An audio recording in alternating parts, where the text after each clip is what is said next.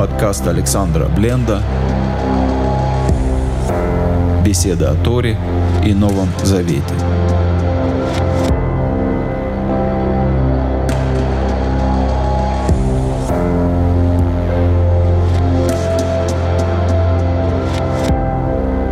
Шалом, дорогие друзья. Меня зовут Александр Бленд. И мы сегодня поговорим на одну очень важную тему. Э, тема идолопоклонства. Мудрецы э, Израиля видели в ранних христианах греческого происхождения противников, апологировали, спорили, занимались апологетикой с древними христианами, но, по крайней мере, насколько это известно, в стране Израиля не было обвинения в идолопоклонстве. В третьем-четвертом, в конце второго века греческими мыслителями христианства, отцами церкви разрабатывались основы христианской веры. И очень часто происходило, что Ишуа, как его называли Иисус, вписывался в готовые э, схемы греческой теологии. Ишуа ходил по земле в человеческом обличии, поклонялся только Отцу, и идея, что кто-то будет поклоняться ему как Богу, как говорят наши американские братья, worship, я думаю, вызвало бы у Ишуа омерзение, как у любого еврея его времени. Мы можем говорить о божественности Иешуа, о том, что в Иешуа пребывала полнота божества, Бог изначально сотворил человека, как говорит книга «Бытие», решить для того, чтобы человек господствовал.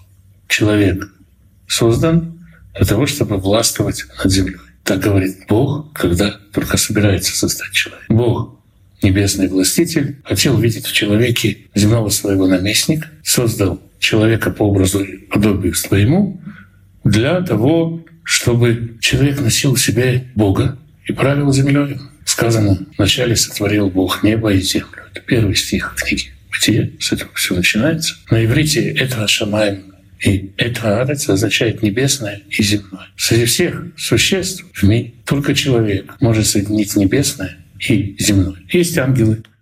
Они целиком и полностью небесные. В них нет ничего земного. Есть черепашки, крокодилы, коровы. В них есть только земное, в них нет ничего небесного.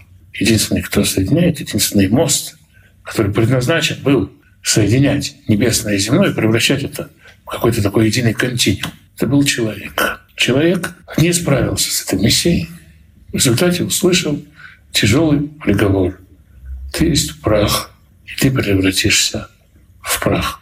С той поры, как Адам съел то, что он съел, у нас до сих пор оскомина. Мы пытаемся восстановить образ того первого Адама, в котором должен был жить Бог. С приходом Машех восстанавливается тот самый первый Адам. Бог живущий в человеке. По земле ходил не нас любят как-то так вот в процентах цинично измерять, сто процентов Бог, сто процентов человек. По земле ходил богочеловек. И не пытаемся понять, что это такое. Вы знаете, когда мы говорим, сторонники тонитарного учения любят говорить, человек состоит дух, душа, тело. Если мы почитаем Танах, человек состоит из души живой, сердца, почки. Всевышний назван Например, проверяющие почки, бухенклеот, да?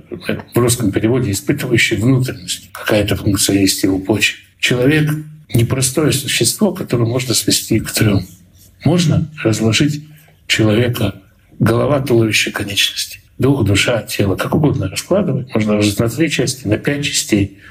Точно так же можно разложить и божественное на три части, на пять частей никакую схему нельзя отрицать.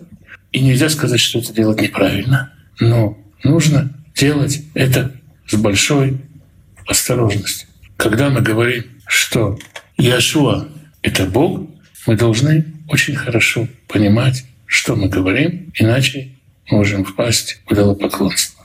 В Иешуа жил Бог, как говорят, нету, кто бы мог поспорить. В нем пребывала полнота телесно. Никто не спорит с этим. Когда мы говорим Иешуа — это Бог, мы можем это сказать только в том случае, если мы абсолютно четко понимаем, что мы говорим. Иешуа был сосудом, в котором Бог жил на земле. Если мы прочитаем историю символа веры, как он формировался, мы увидим, как много копий сломано, с каким скрипом, с каким трудом и страхом церковные мыслители выверяли каждый момент, каждое слово в этом символе веры. Оно выверено до миллиметра именно из-за опасности поклонства в пасть. Сегодня слышишь Троиц. Это три разных личности Бога. Что такое личность? Личность — это что-то, что обладает своими собственными желаниями, своими собственными взглядами на жизнь, своей собственной концепцией, своим собственным замыслом. Ребят, если один Бог имеет три разных личности, с каждой со своими желаниями, со своими взглядами на жизнь, очень похоже на сказочного героя под названием Змей Горыныч. Но это не тот Бог, которого я имею. Когда мы говорим, что Бог един, противоставляем себя многобожникам, те, которые говорят, что есть Бог урожая, богиня охоты, Бог любви и Бог вяленой рыбы, как скажем в эскимосских религиях. Они могут между собой воевать. Ну, понятно, да, что Бог вяленой рыбы, он не любит богов моржей, моржовой охоты. Они между собой могут ругаться, у них у каждого свои политические интересы, они постоянно интригуют, спорят, ссорятся. Греческую мифологию почитайте, сколько там спорят богов. У каждого бога свой замысел, у каждого Абрама своя программа, каждый посмотрит, смотрит на жизнь. И они боги, но они как люди. Суть того, что мы говорим, что Бог един, у него единый замысел. Он не разделен в себе. Как бы мы его ни препарировали, мы можем его разложить на Отца, Сына, на Духа Святого. Можем разложить его, как это делают евреи, на э, милостивого царя и праведного судью, как угодно. Мы знаем, что в Писании много имен Бога, и каждому имени приписываются свои разные свойства, но мы знаем, что что делает Бога единым Богом, это наличие у них, у него одного единственного замысла, одного единственного плана спасения. Не бывает так, что у сына одно мнение, у отца другое, они спорят до хрипоты, потом идут советоваться к Духу Святому, и как Дух Святой скажет, так они и делают, потому что святой, так не бывает. И когда мы включаем такие схемы, мы включаем в себя греческую философию. Когда мы говорим, что сидит какой-то страшный, жестокий, справедливый, но все-таки жестокий, не знающий милости, ветхозаветный Бог Отец, а у него вырос либеральный сынок, который милостлив к окружающим, он его уговаривает, пап, ну не будь таким ретроградом. Вот это можно, это можно, это можно. Все, кто верующие в меня, я папу уговорю. Я встречаю человека и говорю, почему ты нарушаешь закон? Говорит, а у меня хороший адвокат. Имеется в виду Иисус. Ребят, это многобожие. Многобожие в самом простом, примитивном греческом его стиле. Человек, который скажет, я сделаю что-то для Иисуса, если он уговорит отца сделать так-то и так, ничем не отличается от эскимоса, который мажет жиром губы своего башка. Это идолопоклонство. Очень сложный вопрос, вопрос анатомии человека, физиологической анатомии. У ученых взяло годы чтобы собрать те знания, которые мы сейчас имеем. И сейчас мы еще не знаем очень и очень много. Очень сложно представить себе человеческое устройство, изучая Танах. Очень много интересного, очень много непонятного, и чем больше читаешь, тем больше вопросов и меньше ответов. Какую смелость надо иметь, чтобы сходу препарировать Бога, раскладывать его на какие-то анатомические составляющие. Да, у церкви есть такой опыт, в теологии есть такой опыт, но нужно понимать, как это опасно. Нужно понимать, что мы окажемся уже свидетелями на Бога. И как тут быть? Нужно вспомнить, что вообще разговор о Троице, разговор о божественности той или иной части божества, извините, как это звучит, вообще в Новом Завете не поднимается открыто. Был бы этот вопрос важен. Третьим словом в Библии сначала сотворил триединый Бог небо и землю в Библии не стоит это слово, оно почему-то упущено. То ли автор думал, что люди сами догадаются, то ли просто не придавал этому значения. Тора и Новый Завет посвящены тому, как мы живем, что происходит в нас. Новый Завет призван не дать нам знания о триедином Боге, о том, что Бог триедин, а дать нам способность, возможность изменить самих себя. Через это изменение внутренним новым человеком познавать Бога. И это главное. Есть тринитарная доктрина, и никто не собирается ее оспаривать.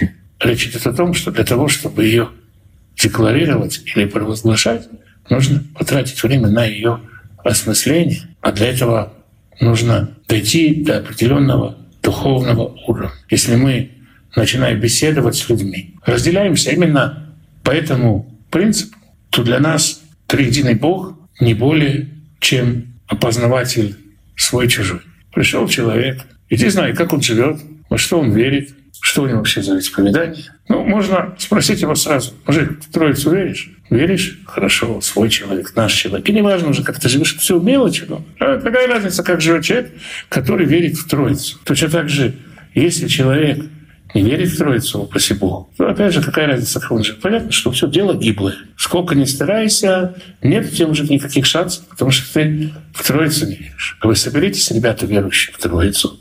Каждый пусть напишет себе на листочке, как он эту Троицу себе представляет, как это все устроено, то вы увидите, что все вокруг еретики, кроме вас. Никто так не напишет, как вы. Поэтому, поскольку это так, для того, чтобы не делать из веры в Троицу, и давай, тоже бывает, это то, что происходит, отложить в сторону теологию. Ну нет в Новом Завете теологии, тем более систематической теологии. Отложить в сторону теологию и сосредоточиться на том, как мы здесь и сейчас живем, чем мы здесь и сейчас живем. Иначе вера возведенная в ранг идола, сделает нас идолопоклонниками и уведет нас от веры истины. По-другому не может быть. Спасибо.